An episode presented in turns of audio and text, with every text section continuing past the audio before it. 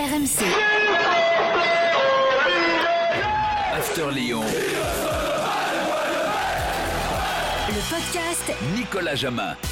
Inconditionnel de Thiago et Yasek Bach. Bienvenue dans le podcast After Lyon. Casting cette semaine, Roland Courbis. Salut coach. Salut les amis. Édouard G, entre Rhône et Saône, comme toutes les semaines, est avec nous. Salut Édouard. Salut Nicolas, salut coach. Faut Salut expliquer, hein, c'est une sorte de gimmick, hein, euh. Ouais, euh, exactement, c'est un, truc entre nous, ça, la René Saut. entre nous, mais je pense que les Lyonnais comprennent, exactement. Exactement. Parce qu'ils sont exactement. également Il y en a certains qui comprennent.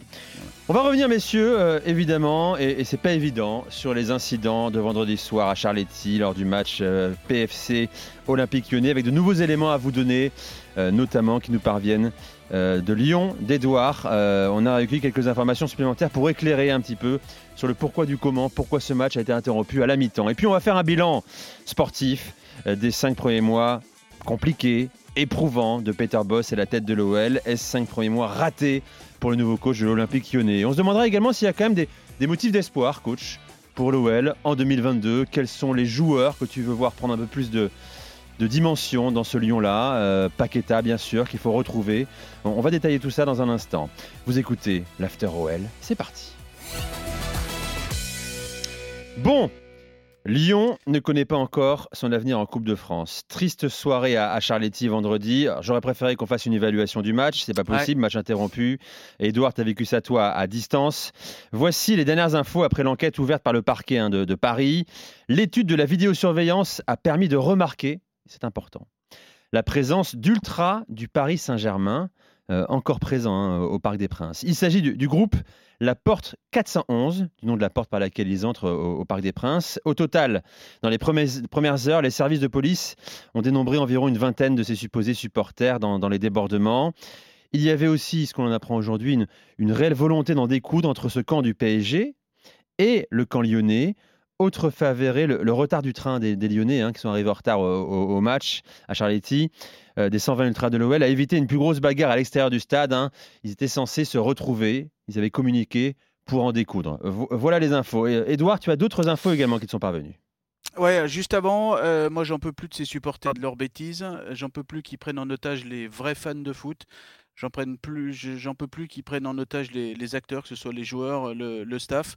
Et puis j'en peux plus aussi, euh, d'une certaine manière, euh, bah, que la communication, que les faits euh, ne, ne, ne, percent pas et soient inaudibles par un certain nombre de, de- personnes, parce que ces faits que tu as rappelés sont importants. Je vais en rappeler d'autres. Et su- surtout, ce que je n'arrive pas à comprendre, c'est comment, au niveau de, on va dire, de la meute médiatique, la meute digitale plutôt, comment on n'arrive pas à comprendre tout ce que fait l'OL, parce que l'OL ne parle pas, à part la sortie, je trouve très honorable vendredi soir de Jean-Michel Aulas, mais derrière, on ne parle pas, on est dans l'action. L'action, c'est quoi aujourd'hui? C'est que pour l'instant, donc il y a un énorme travail de vérification de tous les acteurs, on va dire, lyonnais de cette partie, tous ceux qui sont dans le parcage. Et je peux vous dire que dès aujourd'hui, plusieurs interdictions de stade, plusieurs interdictions commerciales sont déjà parties des bureaux de l'OL sur les, acteurs euh, repérés. Il y a un gros travail de repérage encore à faire et on me certifie aujourd'hui que tous les acteurs lyonnais qui auront eu un problème, qui auront lancé quelque chose ou qui auront eu un fait de bagarre, seront interdits de stade. Reste à savoir si c'est 3, 6 mois, 1 an. Mais ça, c'est des règles de droit et il faut aussi l'appui euh, gouvernemental, la- l'appui euh, légal. Et du côté de, l'OL, on, on rappelle aussi les trois scénarios de la soirée. Et notamment, il repère le défaut de sécurité. Euh, il n'y a pas de no man's land autour euh, du parcage lyonnais, ce qui est le cas la plupart du temps, euh, même à Lyon, euh, dans tous Il y les avait des stades. stewards c'est comme hein, ça. de l'OL hein, qui encadraient. Alors, très peu de stewards. Très peu- Alors, il y avait les stewards de l'OL à l'intérieur, et je peux vous dire qu'il y a, parmi les blessés, il y a le- un des SLO, c'est-à-dire un, un des une des personnes de l'OL en charge de la liaison avec les, supporters qui est blessé et qui a quelques jours euh, d'ITT. Il y a un défaut de sécurité, donc pas de no man's land, peu de stadiers. Les- pourquoi on se pose la question de la présence euh, de ces individus parisiens à ce moment-là, qui sont quand même avec certains des nunchaku, des barres de fer et des chaînes de vélo? Ça, c'est bien du côté de Paris. Et donc, bien évidemment, il y a la réaction euh, inexcusable, inadmissible, ce qu'on me dit à l'OL des, des, Lyonnais. Et c'est vers cela que déjà l'OL fait un énorme travail, euh, un énorme travail d'interdiction. Donc déjà, l'OL fait énormément depuis vendredi soir. Et j'aimerais bien que ça, ça imprime dans les têtes de beaucoup. Et, euh, Mais tu as raison de le dire, parce qu'il il y a une tendance à la précipitation vendredi soir, effectivement, partout hein, dans les médias. Le scénario, Nous y compris également, Edouard. il fallait comprendre que c'est plus nuancé que ça. C'est vrai, coach, on était ensemble vendredi soir.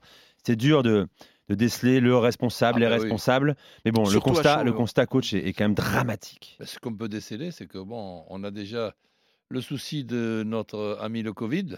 Et, mais là, il y a un autre virus. Quand je vois qu'hier soir, alors c'est pas grand chose. Ok, c'est pour, c'est pour un maillot, c'est pour un autographe, c'est pour, c'est pour un bisou. Mais il y a deux, trois fadas qui, qui, envahissent encore le, le, le, terrain pour, pour, pour toucher l'épaule d'Mbappé. Mais qu'est-ce que c'est cette mode-là? Sincèrement. Il n'y a plus d'interdit. On se permet tout. Je ne sais pas. Il n'y a plus de barrière. Sincèrement, je ne sais pas où on va là.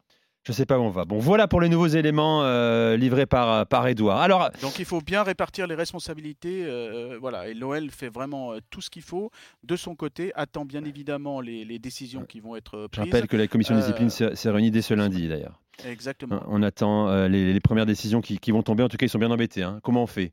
On rejoue le match euh, tapis vert, Lyon, Paris FC, en tout cas c'est inextricable, c'est très compliqué. J'aimerais pas être à la commission de discipline de la Fédération française de football euh, actuellement. Ah Mais ça c'est un épisode qui va sûrement durer tout le mois de janvier. Hein, si, on parle, euh, si, on parle, aussi de, un petit peu quand même de, de, football, et notamment c'était la, Coupe de France, il y a eu un tirage au sort. Donc l'adversaire de, ce match-là, Paris Saint-Germain, Paris Football Club ou Lyon rencontre Nice. C'est ça. Donc c'est pas un cadeau de rencontrer Nice. Et donc, euh, il risque d'y avoir un délai, tout ça va risque de se faire au niveau sportif. Quand je dis c'est pas un cadeau, c'est sportivement. Hein. Euh, au niveau du mois de janvier, parce que tout risque d'être reporté au mois de janvier pour l'éventuel rematch, on va dire, de ce 32e de finale et ensuite le 16e, puisque les 8e, c'est le 29 et le 30 janvier. Donc après, on aura un petit peu de, un petit peu de temps. Dernière précision, parce qu'on est dans tous ces incidents. Euh, pour l'instant, l'OL n'a encore pas décidé s'il faisait appel par rapport à la décision du point en moins et du huis clos par rapport au Lyon-Marseille. Donc là aussi, on est dans d'autres sphères. En tout cas, Edouard, quelle année horrible. Quelle anus horribilis, hein, euh, comme certains disent en latin six mois presque épouvantables, à part sur la scène européenne. Hein, Jean-Michel Aulas l'a rappelé, cinq victoires en six matchs, qualifiés euh, pour, les huitièmes de finale de, l'Europa League. Il y aura Lyon-Metz pour finir l'année. Il faudra gagner, on va en parler dans un instant. Est-ce que tu as, le sentiment, Edouard, que ces Lyonnais finissent sur les rotules quand même cette saison? Ah bah il y a, de quoi. Euh, franchement, il y a, y a, de quoi parce que euh, j'en suis quoi à ma 25e saison de suite de, de l'OL. Je crois que j'ai jamais vu un enchaînement pareil euh, de faits et de méfaits, on va dire, et notamment sportifs. Il y a eu ce mois de doute terrible qui a permis, eh bien, on a mis Marcelo, on va dire, à, l'écart. C'est vrai, j'avais oublié ça. Le ménage. Derrière, il y a eu le, match référence face à Paris mi-septembre. et derrière, on pensait que ça y est, ça allait être installé. Mais non, il y a des faits de match. Le match face à Lorient où il y a Emerson qui est exclu. Derrière les, dernières minutes de, Monaco, de Monaco, de, Saint-Etienne, les dernières minutes face à, face à Nice. Derrière, il y a une trêve internationale qui commence sur un 4-1 à Rennes. Qu'est-ce qui se passe derrière pour rien arranger? Juninho qui sort le 17 novembre. Euh, je, m'en vais. Finalement, quatre jours après, il y a Lyon-Marseille qui dure 1 minute 50. Il y a la victoire en trompe-l'œil à Monaco. Derrière, les nuls à Bordeaux et à Lille sur fond de Juninho qui s'en va finalement plus, plutôt que prévu. C'est plus l'OL, hein, c'est l'Hollywood là. Euh, c'est le FC, coach. Euh, le FC Hollywood. C'est vrai qu'en tout cas on s'ennuie pas avec l'OL. Hein. C'est vrai que malheureusement pour les supporters lyonnais. J'avais oublié ce, problème Marcelo. Eh Mais moi quand je parle du problème Marcelo, je, je, reviens un petit peu plus avant. Oui. C'est le problème de Marcelo avec, avec les supporters. Une, partie des supporters de, de, Lyon. Il y a un an, oui, tout à fait. J'imagine que tout le monde est épuisé. Euh, Peter Boss hein, doit être épuisé aussi. je ne sais pas s'il se demande où il atterrit. Euh, parce qu'il vit cinq premiers mois totalement euh, folle, fou, pardon. Euh, dans quel état il est le coach lyonnais, Edouard bah forcément, il est un petit peu atteint. Vous imaginez le jour de son anniversaire, c'est Lyon-Marseille qui, est, arrêté. Il y avait sa maman qui était là, donc il vivait ça comme un, bon moment. Quelques jours après l'annonce de Juninho, là, bah, vendredi, c'était l'anniversaire d'un de ses adjoints et le match est arrêté euh, PFC euh, OL. Forcément, là-dedans, plus euh, le, le- le fait que les joueurs, euh, ben, il n'arrive pas forcément Ah, à avoir à un moment donné la faire réponse de ça. aux, mais aux anniversaires. aux Alors- anniversaires, exactement. Alors, coach, euh, cinq mois qu'il est là, Peter Boss, avec des idées séduisantes. Son arrivée a été saluée par tout le monde, je veux dire par la presse internationale, en tout cas française.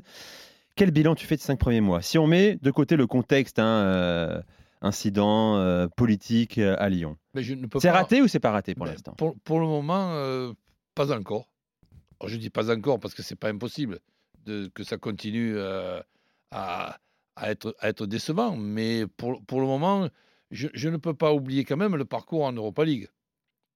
Et, et, et, et- et ensuite, tu sais très bien ce que je pense, ce que je pense des dégâts que peut faire cette victoire à, à- à trois points que je ne supporte pas et que je ne supporterai j- jamais quand je, je regarde la situation de, de, de Lyon, ben, je, je suis obligé quand même de, de penser au Paris Saint-Germain-Lyon, où là nous avions eu quand même un très bon euh, Lyon. J'en suis même dé- désolé, mais ce soir-là, il fallait pas être quand même li- li- li- lyonnais. hein. Tu, tu- tu pouvais avoir euh, les boules.